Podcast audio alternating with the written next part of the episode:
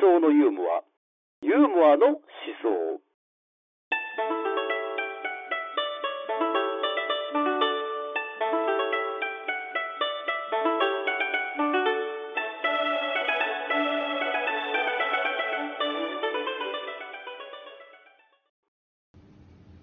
そんなオルテガさんがは書いた大衆の反逆い。うん。でねさっき言った政治状況を一体なぜ誰がどう作ったかっていう本がこの大衆の反逆なんですようん。ねえ。紐解いたわけですね。そうなんですうんうんうんで散々言ってきた大衆うんうん。これは一体何かっていうことなんですけれども、まあ、その前に大衆社会とかっていうお話をしましょうか、うん。はい。まあ、これはあの近代化っていうのにもつながってくるんですけれども、なんかねこの大衆の反逆っていうのを読んでいくとまず最初にね出てくるのはねここ最近になっていろんなとこ行ったら人が溢れ返ってきましたね。街に行ったらデパートにたくさん人がいて電車乗ったらたくさん人がいてプール行けばたくさん人がいるっていうとんでもないことだって言うんですそういう始まりの本なんですよえー、えー、って思うじゃないですか。なんで何を言ってるんですか？俺らさんって。いやよくわかんない。よくわかんないですよねピンとこないじゃないですか、うん。それはなぜかって言ったら、これは要はそういうようなことを僕たちが当たり前だって思ってるからなんです、うん。どういうことかって言ったら大衆社会っていうのはなぜ生まれたかって言ったらやっぱ近代化の前から近代になったっていうことなんですでどういうことかって言ったらもともとまずはあの人権を認められてるっていうような社会の層っていうのは少なかったんですねああ。ええ大前提としてうん。貴族一部の貴族だけですようん。人が幸福に生きなきゃ生きることが当たり前だっていう時代ではなかったんですよ、うんうん。そういう近代の前はうん。だけれど近代っていうのはまず大前提としてあのやっぱりこの世に生を受けた人であれば誰でも幸福になる権利があるっていうような思想なんですよね、はい。となってくると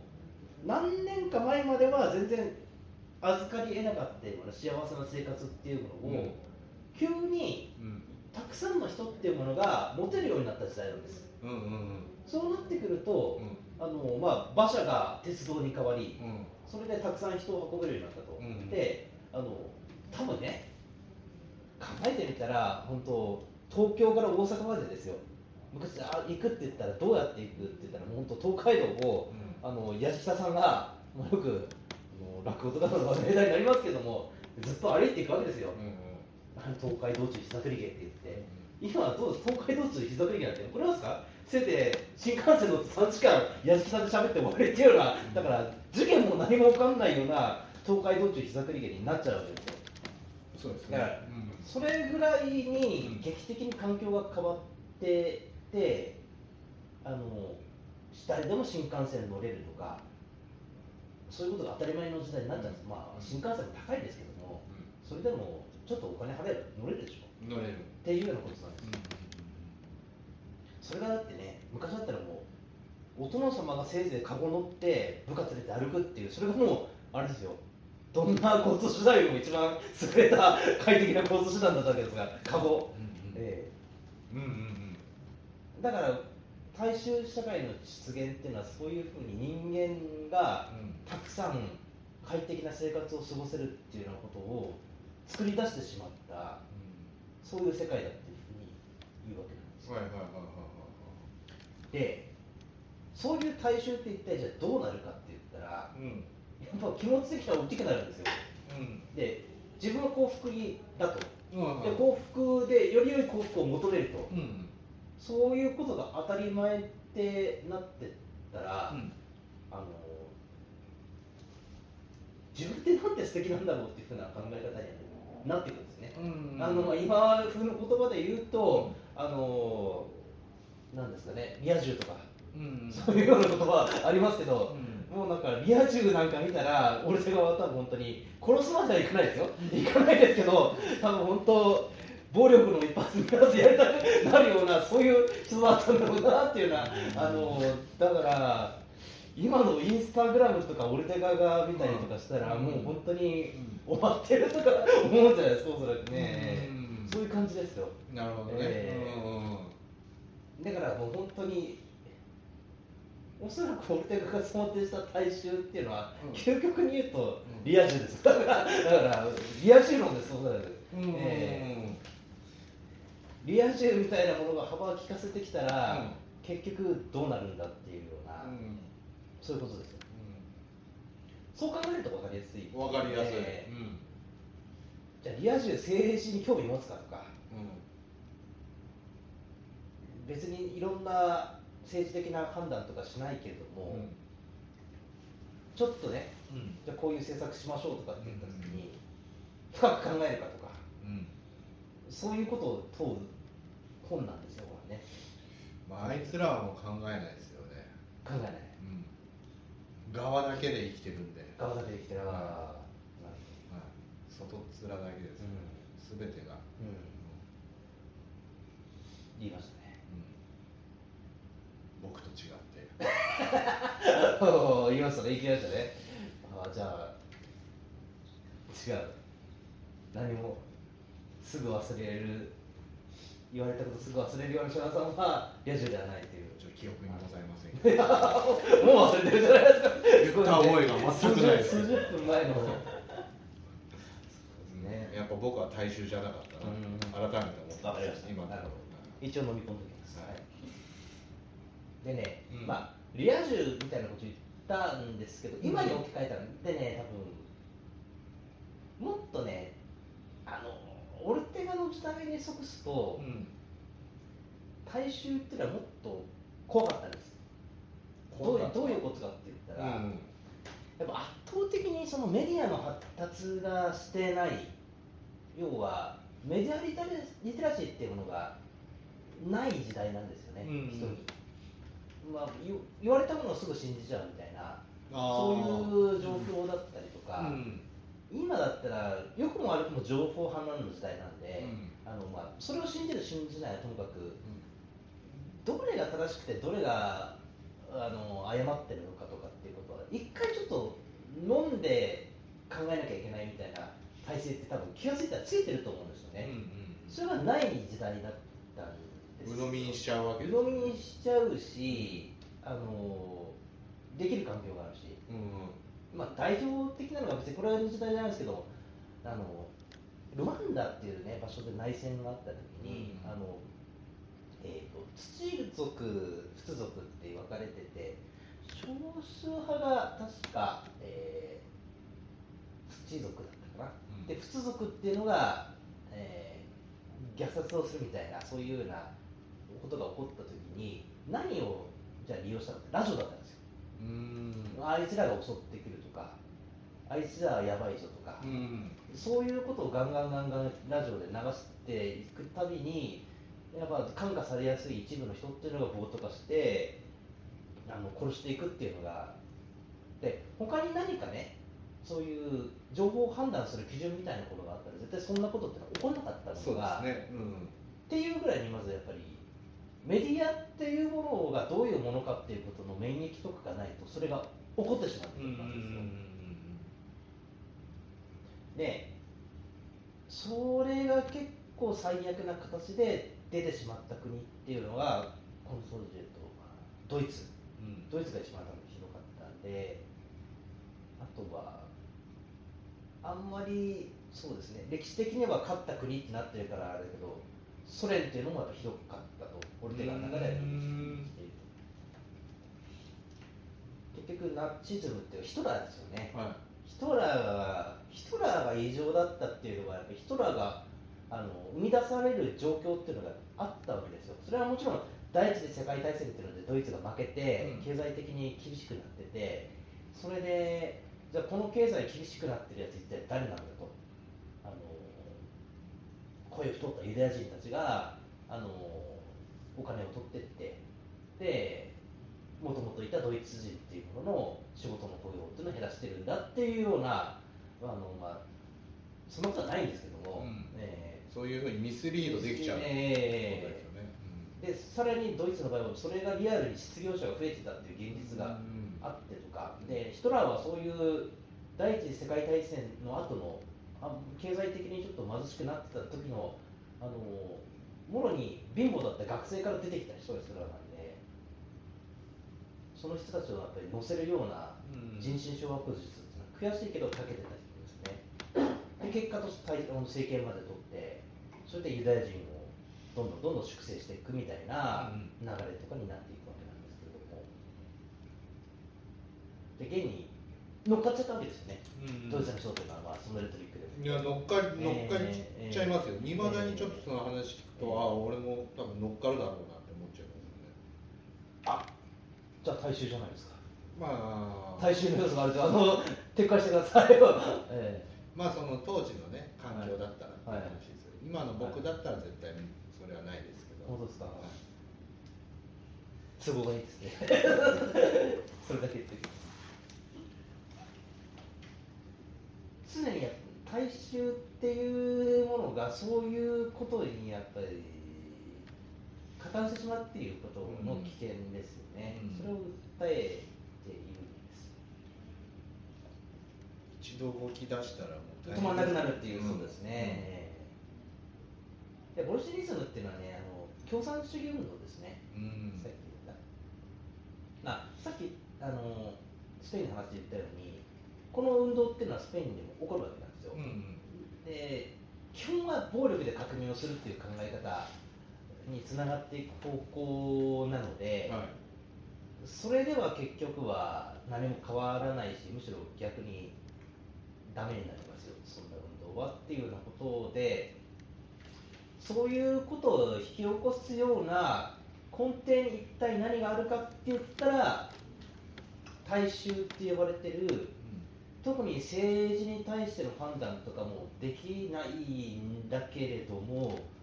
ノリで政治的な物事みたいなことを見定めて決めちゃって、大きな流れに乗っかっちゃうような、そういう感覚の人たちっていうものを一番やばいやつらですね、えーそれをがもう出てきてしまってる。でその時代の前はそういう人っていなかったんですよもちろん。うん。王様とか貴族とかがいてっていう、まあそれはそれでもちろん問題はあるような体制があった。だからフランスのね王朝だって倒れるわけですし、あったんだけれども。逆に今度は大衆っていうのが力を持ってしまったゆえにそいつらが悪さをし始めた。だからこの本は大衆の反逆なんです。うん。えでこういうと大衆ってちょっとそのなんていうんですかね貧乏な人だとかうん。お金を持ってない人だとかなんかちょっと知識がない人みたいななんか感じのニュアンスをうん。持ちがちなんですけども、そうですね、うん、先導しやすい、そこがちょっと違うところなんです実は、うん。これがねちょっとこの大衆っていう言葉の持ってるこの本のちょっと難しさというかミスリードしがちなところで僕もねオルテガってそんなにいいイメージをちょっと持ってない思想家だったんですよ。あそうなんですか？なぜかというと保守主義者って言われてる人が取り上げる本なのと、うん。なんかねオルテが紹介するときにやたらとエリートを持ち上げるみたいな思想家だっていうふうなやっぱ評価をされる人なんですまあうん。実際その側面はやっぱ否めないしうなんか引っかかりは全くないかといえばそうでもないところなんですけどもそのなんかよく違和感を持たれる部分の概念がこの加わりですね。高貴な性凡俗な性っていう言い方があってうんはい。いや凡俗な性っていうのが大衆に組みするようなうん生き方です。そういうあのノリで政治とかっていうものをうん判断っていうのをしてうん。それで、えー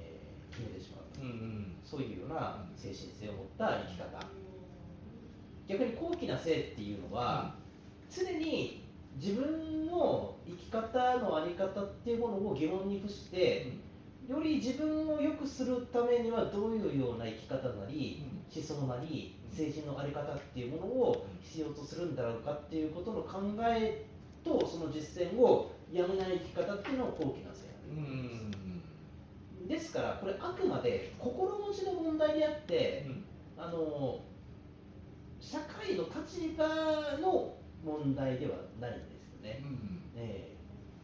え。だからお金を持ってる人が高貴な生を生きてるかって言ったらそういうことでもなかったりとか、ね。うん。会社の社長とか大学教授っていう肩書きがある人が凡俗な生を送ってるっていう可能性もあったりする、うん。で逆に言えばうん。本当公民館のバスではい。なんかよくわかんない話をしてる人が高貴な性を持ってたりするから、まあ、自分のことじゃないですよ。あの、ここにも全国別に、うん。公民館のバスで、すごいやってる人いるかもしれないですけど、あ、ですよね。みすぼらしいけれども、ええ。汚らしいけれども、大きな性 を持ってるっていうことですよね。でそれを皮肉ってる人が、じゃあなんか、まあその人も高貴な性だったりと かするわけいやただただ高貴な性と言ってるだけで二人のぶつかり合いをしてる可能性もあるってことですよね。いやわかんないですよね。いや、この話じゃないですよ。えでね、僕が違和感を持ったのはね、ここなんですよ。うん。なんかね、この考え方は僕、読んでて、半分は同意すると同時に、いざこれ、自分が高貴な性を生きてますって、大げさに言えることかなっていうのが思っちゃったんですね。この看板はしょえない。なんかね、なんかこの看板を背負った時点でなんかもうこっちになりそうな気がします。えなんで僕ね、あのこの冒頭で、うん3時間寝坊しましたかって言ったかってなると、やっぱそのことがもたれたんですよ。どんなになんか思想だ、モルテガだ、こういうなドイツ哲学で言っても、結局これ3時間寝坊する人間じゃないかなっていうようななった時に、ここに座って語る資格はあるんだろうかという、そういうものがもたれてくるんですよね、あの最初の年だったらな。でも大丈夫です。そこでそうやって自問自答できてるあなた、高貴な性だ。じゃあ、あぐらかきましょうか、そこで。なったりするんで、だからね、あの、なんこのくくり方っていうのはすごい分かりやすいと同時に、物事を分かりづらくしたり、うん。あとはその、利用されやすい言葉だなっていうふうに思っちゃうんですよね。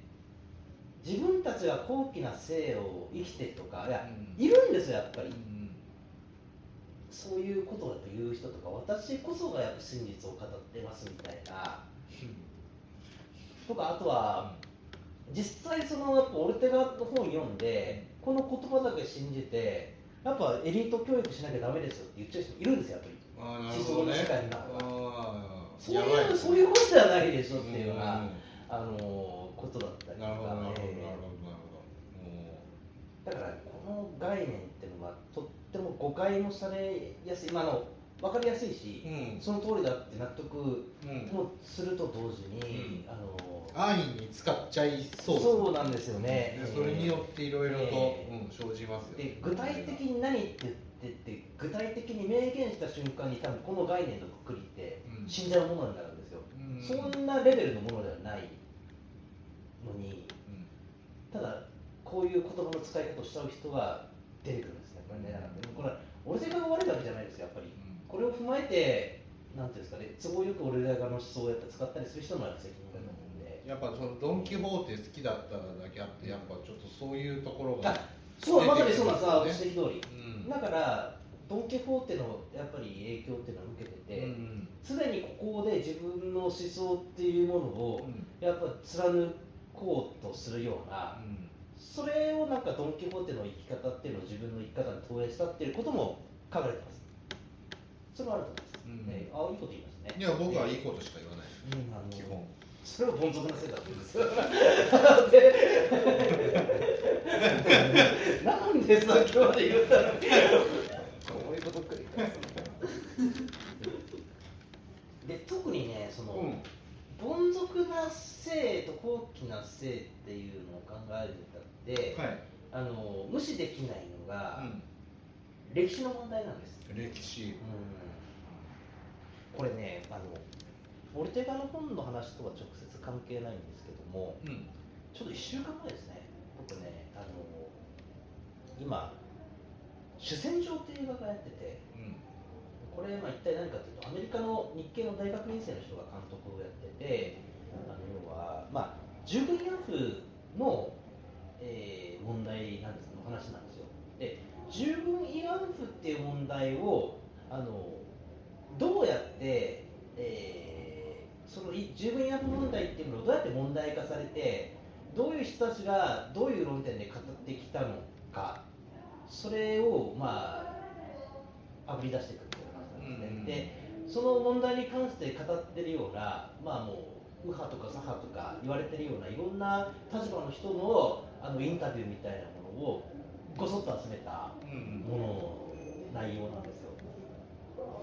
ちょっとこれから見る方もいらっしゃると思うので詳しい内容は言わないですけれども、はい。結局いろんな人のしゃべ、まあ、あとは作った監督のもちろん意図とかもあって、まあ、基本的にはあの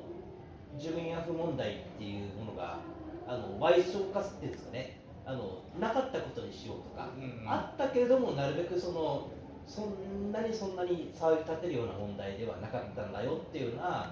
まあ、組織の人たちなりそういう思想の人たちのが恣意的にやっぱ歴史っていうものを賠償化して語ろうとしてたっていうところがあるんだよっていうような立場のもとに作られた映画なんですけれども、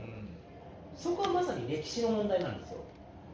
で資料がなかったからこの事件はなかったとかこれも南京事件とかですね南京大虐殺とかの話にも言えることなんですけどもちょっとまあ話がすごいシリアスになっちゃうんですけども歴史の資料がなかったからじゃあない問題だったのかとかあとはそのその映画の中で言われてる修正主義っていう立場で要は歴史っていうものをあの書き換えていくっていう立場ですよね。それはまああの基本的にネガティブな言い方をされて用いられることが多いんですけども簡単に言っちゃえば都合の悪い事実っていうものを歴史から削ぎ落として新しい歴史の解釈っていうものを見せていこうっていうスタンスが、まあ修正してもしくはあの過去がちょっと今までいいと思ってたものをやっぱりちょっと清算してあのそれは悪いことだったって言って書いていく。まあそれこそフランクあのフランコの評価ですよね。フランコもともと独裁政権でうん権力取ってる時には素晴らしい人だって言われてたけども、いざフランコは死んでからちょっと歴史を清算するときに、あれはやっぱりいけないことだったっていうことで考えていくっていうような、それがやっぱりある意味修正主義といえば修正主義なのかもしれないですね。で基本的にその右左みたいなことでの論争でいうと修正主義っていうのは割と歴史をちょっとやっぱりあったものをなかったことにしようって言って言われるような、なんか悪いえーネガティブな、うんまあ、イメージで語られるのは修正主義リビジョナリズムっていうかな。ことなんです。けれどもでオルテガさんは何を言ってるかっていうと、はい。なぜナチズムとかボルシェニズムとかそういうものっていうのに距離を取ったかっていうと、うん。極端に歴史をやっぱ無視するところっていうものが納得いかない。うん。歴史を大事にしようとした人なんですよ。うんまあなんで歴史を大事にする必要があると思います重い話になっちゃいますなぜ歴史を大事にしようかはいということですよね、うん。やっぱ大事だからですよね歴史が、これトートロジーって言うんですね。なぜ大事だと思います。大事なおしまいトートロジーです僕の手法は。この精神構造はね大衆の精神構造なんですよ。え ー何ですか？はい歴史。いやでも大事、うん、やっぱそのあ、うん、やっぱその昔を見てねいろいろと考えてこいよっていう話ですよね、はい。うん。はい、簡単に言いましたうん。簡単に言いましたっていうことなんですよ。いろいろしろよっていろいろって何です。かいろいろですよ、まあそのね、いろい。ろ、いろいろ、だからそのね、昔はこういうことがありましたよとか、こういうことがありましたよとか、こういうことがありましたねっていうのを知ってこうよっていう、はい、なんでここに建物があるんだ、うん、これはこうこうこうこうで、なるほどね、確かにね、そうだね。っていうことですよね。そうですね。って どうやって知ります？うーんやっぱ本を読んだりとかいろんな人の話を聞いたりとか、うん。生き字引の人の話を聞いたりとかですね、うん。うん。文献を見たりとか、ややりますよね僕がですか？僕がやるかどうかですか？僕はやんないですか？ら、うん、やる人はいるんでしょうね、うん。でそのいるやってる人にじゃあかいつまんで教えてください。あ今いい結局かいつまんでなんですよ。そこなんです。そうです、うん。かいつままれたものっていうものを受け入れるってことじゃないですか。その考え方って。まあでもちょっとはあれですよ。僕も半信半疑なところはありますよ本当にそれは正しいのかなと思いますよ、それを思うんだったらいいですよ。もう何も言うことはないですけどもう納得はしてないです。でも僕はやっぱこの回に関しては毎回半信半疑です。本当に寺田さん思いながら聞いてます。じゃあいいんですけどいやむしろこの回にだけはって言ったところに僕ずっと出ますね。普段は全く半信半疑なんて抱いてないんだろうなっていうことを言っちゃってるようなもんなんで。そうですそうですええもうそう言ってくださいよ。じゃあすべて鵜呑みですもうそれ言っちゃう全て鵜呑みですよ。もう携帯とかもなんか安くしたいなと思ってかけ放題安くなるんですよね、じゃあさらにこれもつけるともっと安くなりますよ、そうなんですか、はい。って、まあ、結局月額見たら今までとそんな変わんないとでも僕文句言わないさ。でも話のすり替えってるんですけど歴史の話じゃないし、まあ、そういうところから飲みにする始まるのかもしれないですだからあのーそこで、まあ、話が身近な話になればいいんですけども、うん。例えばそう日本って日本人って誰だとかってことを簡単に提示してしましょう。うん。そうしたら、まあ、日本国籍持ってる人だって簡単にはなるんですけども、うん。実際じゃあもう現に国籍は持ってないにしてもあの日本にも何十年間も生活してて、えー日本語も喋れてなんだったらもうほと自分の母国よりは日本にいた方が居心地がいいとかある意味あの日本人よりも日本のことよく分かってるみたいな人とかいたとした時にケント・デリカットみたいな人ですよね、はい。うん。ダニエル・カールとかいるじゃないですか、いますいます、うんモーリー・クーパー。さんえーです。えーモーリー・クーパーは芸人じゃないですか。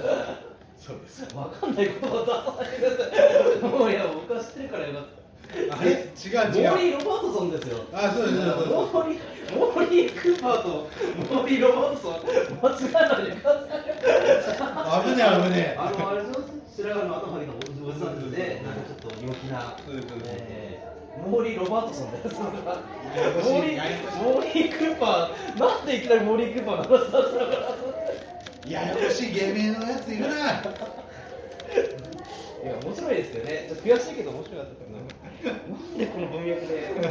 モーリー・クーパーでやっぱそのねあうん間違えましたね今、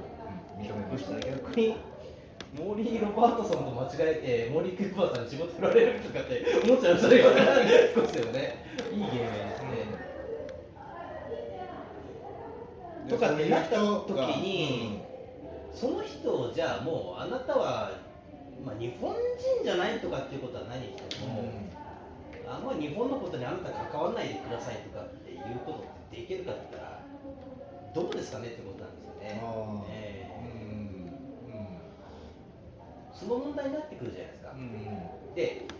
日本ってこんなもんなんだとかってう、決めつけとかが起こってしまうと、ん。その決めつけた日本っていうもののイメージっていうのも実は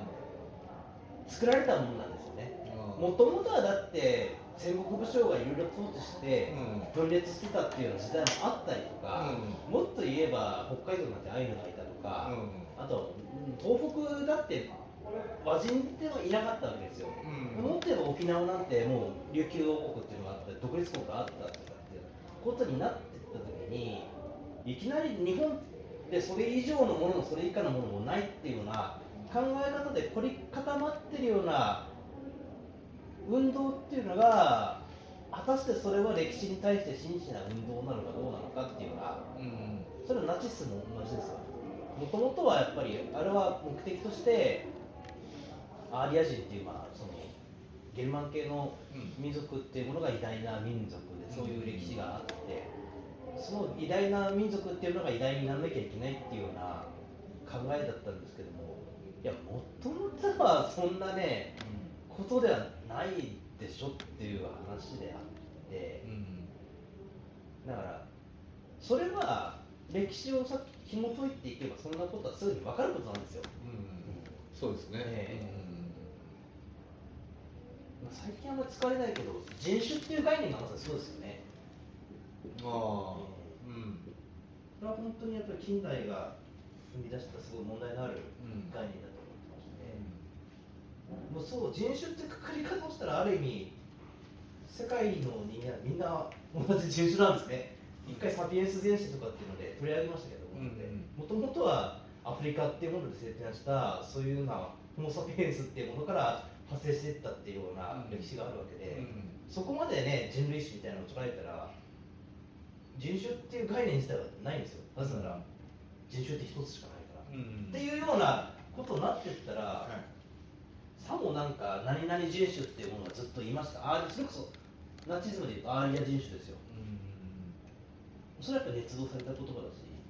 ユダヤ人って言ってもあくまで宗教的な結びつきであって、それは別に人種とか血統とかってことは基本的に関係のない概念なんですね。ただある時からいきなりやっぱユダヤ人ってなったらなんかあるユダヤの人種とかユダヤの血が流れてるって人がいるっていうような概念として置き換えられちゃったりとかしてるんですよ。それはもう過去の歴史とかって紐解いていけばそんなこといくらでも分かることなのにうんまず自分の思い込んだものっていうか、あとはもしくは自分にとって都合のいい歴史しか見ようとしないっていうような姿勢ですよね。はいはいはいでそういうことが起こった時に基本的にもうオルテガさんっていう人は歴史からだからね背を向けたような、うん。そういうようなあり方っていうのを大衆化する。あとは大衆っていうのはもう現在っていうものの中で自己満足するような生き物だから、過去も見ないと過去を潰しちゃうから結局現在も潰しちゃうんだと、もっと言えば現在から延長線上にあるのは未来だから、うん。結局未来も潰し潰しちゃうんだと。うんだからここにこだわんなきゃいけないんだっていうようなことを言う。わけはいはい。はい。歴史ですね。うん。あなたの街で思想のユーモア、ユーモアの思想を行いませんか？セミナー、個人の勉強会、各種イベントなど、ご要望に応じて出張読書会の開催が可能です。読書会開催のご相談は、ご案件の内容とご住所、ご氏名、お電話番号をご明記の上、e メールアドレス、mother.terasawa アットマーク gmail.com マザー.テラサワアットマーク gmail.com までご連絡ください。Thank you.